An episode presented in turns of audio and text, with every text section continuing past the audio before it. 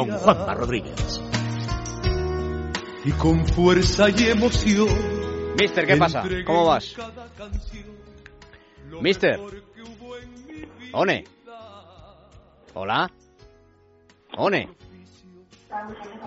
Uy, está en, está en el aeropuerto. Onésimo. Ahora sí. Ah, ahora. ¿Cómo ahora. estamos, amigo? Tú muy contento, ya lo sé yo. ¿Eh? Que muy contento, Bueno, ya lo y, yo. bueno, y tú también, que tienes ahí la fase de ascenso en la palma de la mano, ¿no? Ahí, ahí, eso es, eso Claro, pues entonces todos contentos, ¿no? Nos va bien. Bueno, pues ahora El te voy a... español en alza, perfecto. Bueno, claro, es que, oye, eh, la semifinal ya eh, tiene su cosa mala y su cosa buena. La cosa mala, pues que no puede ser una final española. La cosa buena, que plantas a un equipo español en la final, ¿no?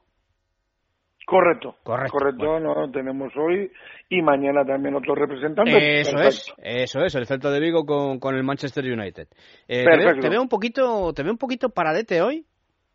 No, ¿por qué? Ah, no, quizás Estoy por- esperando tus sabias preguntas. sí, porque la noche, la noche te confunde, te confunde como a Dinio, ¿eh? No, ya, ya no estoy yo para para otros pelamentos. bueno, venga, vamos.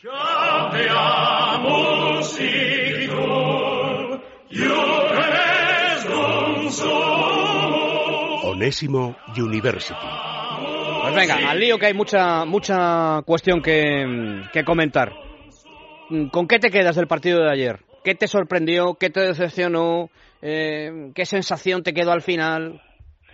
Bueno, me sorprendió la ventaja del, y la superioridad del Real Madrid. Eh, podía entrar en, en la ecuación porque, porque el Real Madrid en el Bernabéu es un equipo solvente, pero pensaba que no iba no iba a resolverse la eliminatoria en este partido de eh, de ida. La verdad que el Real Madrid de inicio ya dio una sensación muy buena. Yo creo que el Atlético Madrid equivocó el guion mm, no de, salir a defender, porque eso lo, lo preveíamos, pero sí de, eh, de una defensa un poco, no estuvo al nivel en cuanto a, a, a incomodar el juego del Real Madrid. Y si al Real Madrid le acercas a tu portería y le dejas jugar a gusto y cómodo con esos jugadores, pues lo previsible es lo que lo que pasó, que creo que fue justo, por lo que vimos en el, en el campo. Eh, has dicho, no pensaba que el Real Madrid fuera a mm, sentenciar, me parece que ha sido el término que has empleado, la eliminatoria. No le das ninguna posibilidad al Atlético de Madrid en el partido de vuelta. No, bueno, en el fútbol ninguna o imposible eh, no, no hay, pero hay que ser eh, conscientes de la dificultad y de que el 99% es del, eh, del lado madridista. Para mí sería, eh, si el Atlético de Madrid lo, lo consiguiera, que siempre dejamos ese 1%, siempre en el fútbol hay que dejar una puerta abierta, para mí sería todavía más, eh, eh, digamos, eh, más increíble que lo que hizo el Barça con el PSG teniendo un resultado, digamos, más asequible, ¿no? Eh, no lo veo no por, por ningún lado porque además no veo al Real Madrid no haciendo gol eh, con un Atlético de Madrid que va a tener que, arriesgar en demasía que tampoco es su mejor faceta. Bueno, el Atlético de Madrid está en lo que tiene que estar, que es que nada más acabar el partido, pues Simeone, lo contaba ayer eh, Coque, eh, reúne a los jugadores y les dice, "Oye, el que no quiera jugar el partido de vuelta, que se dé de baja. Bueno, está ya en ese, en ese eh, No, lógico, plano lógico, de motivación lógico, de los claro. futbolistas, ¿no? Ahí. Claro, quedan 90 minutos, un partido con tu gente, un partido eh, después de una derrota que hace daño por, por lo abultada y sobre todo por la sensación, porque además de abultada es que fue justa. Y, y tú sabes, y el Atlético de Madrid sabe perfectamente que no estuvo al nivel, no estuvo al nivel ni de una semifinal y sobre todo no estuvo al nivel del propio Atlético de Madrid, de, de, de ese equipo que te gusta más o te gusta menos, pero es fiable, es solidario, hace partidos incómodos y sin embargo en esta ocasión fue todo lo contrario. Hay que poner también mérito a, a un muy buen partido del Real Madrid, pero yo creo que, que ellos saben que no estuvieron eh, al nivel mínimo exigible, ¿no? Eh, el factor psicológico, yo comentaba el lunes que a mí me parecía que tenía más presión el Atlético de Madrid. Yo creo que en la final de, que supuso la décima, la presión era toda del Real Madrid, toda. En la, que la final que supuso la undécima, el Madrid ya iba más ligero de presión. y yo creo que eso también se notó en el partido. Eh, por supuesto, mm, si caes en cuartos de final no es tan doloroso como caer en una final, pero después de que el Atlético de Madrid haya caído tres veces con el Real Madrid, em, ¿no te daba la sensación, eh, Onésimo, como de que los jugadores mm, iban con un peso moral eh, a la espalda que también pudo un poco acogotarles ayer? Puede ser, puede ser, porque al final todos estos factores psicológicos, eh, digamos que en el, en el día a día y sobre todo cuando se acerca la eliminatoria, cuando se acerca el partido, pesan. Así todo yo creo que es un guion equivocado, porque al final no debemos olvidar que, que el Real Madrid gana al Atlético de Madrid entra dentro de las posibilidades, ¿no? Muchas veces, si hubiera en estos, en estos enfrentamientos sorpresa, quizás sería que el, que el Atlético de Madrid eh, ganara más al Real Madrid, ¿no? Por, por, historia y por, por todo lo que conlleva.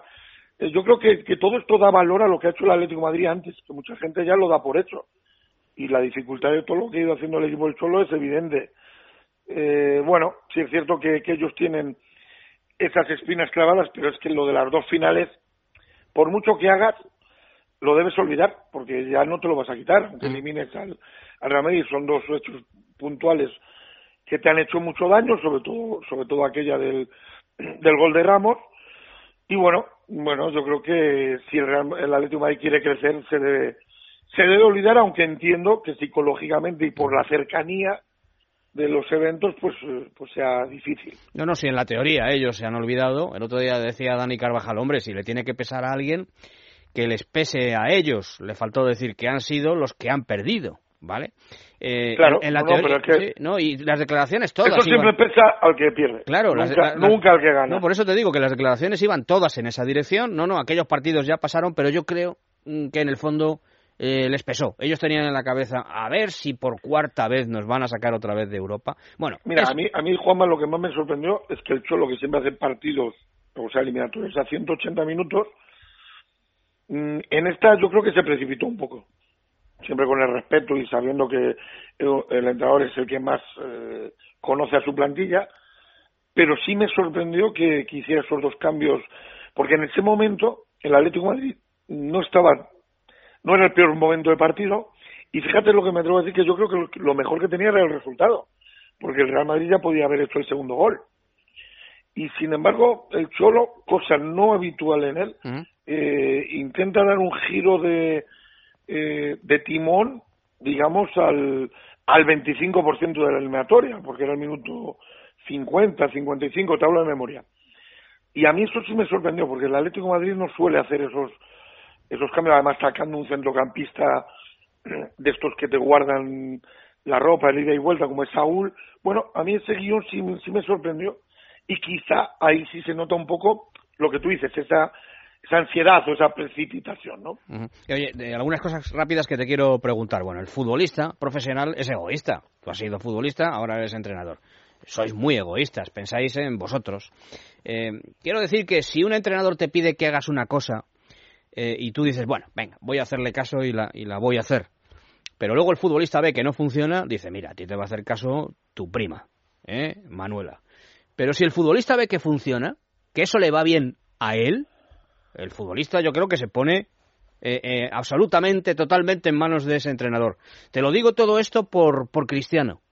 Por Cristiano, que hemos estado hablando ahora de ello, que a estas alturas de la competición, la temporada anterior y la anterior de la anterior llegó entre comillas, arrastrándose, y que ahora es otro cristiano. Y es todo porque Zidane, yo creo que le ha convencido de que con 32 años que tiene Onésimo ya no es el futbolista que tenía 26 y que hay partidos que no los puede jugar y que tiene que dosificarse. Y yo estoy seguro de que Cristiano está viendo que eso le viene bien y que ya ha dicho, ah, pues tú haz conmigo lo que quieras. Puede ser. A ver, eh, estoy de acuerdo contigo en que el futbolista es egoísta, lo hemos sido todos. Pero también mm, vas eh, cambiando con la edad y con la madurez. Yo creo que Cristiano, aparte de lo que tú dices, que es verdad, que tiene un entrenador en el que confías, eh, que sepa hablarte y que sepa llevarte a su terreno, los entrenadores tenemos que llevar a los jugadores porque vivimos de ellos a nuestro terreno.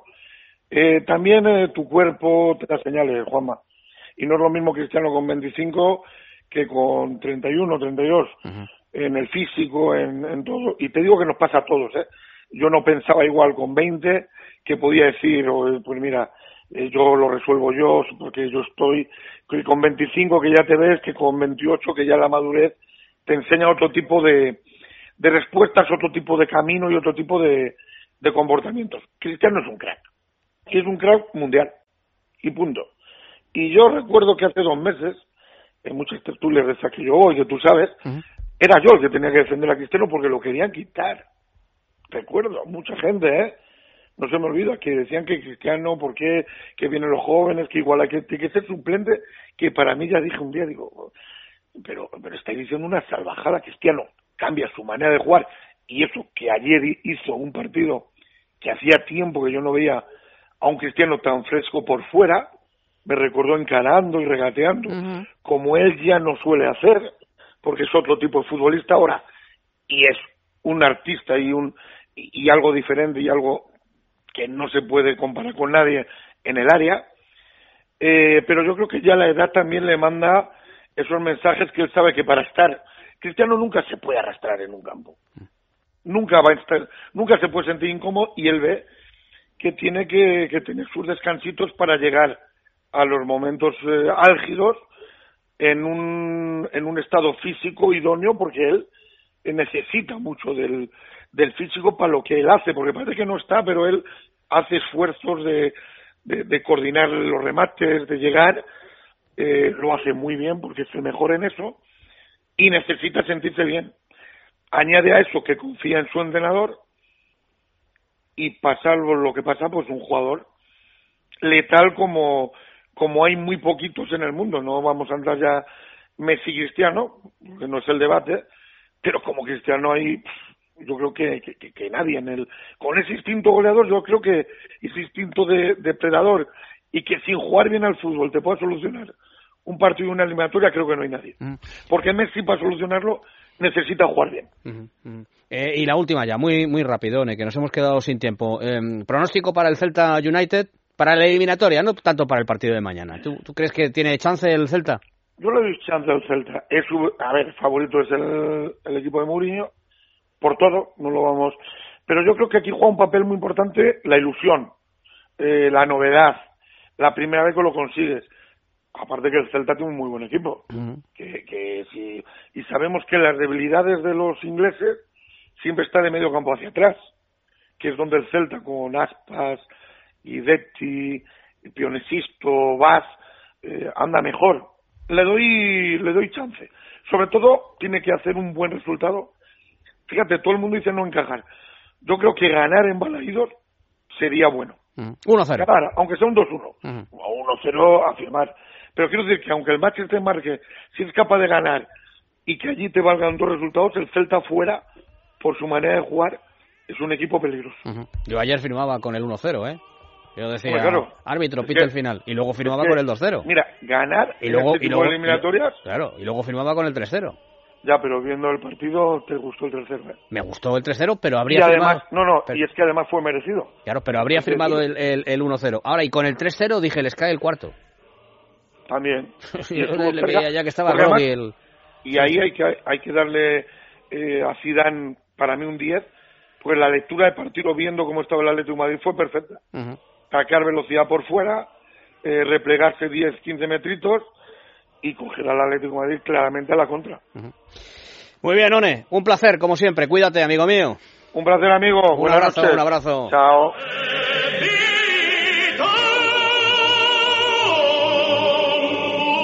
El primer pago con Juanma Rodríguez.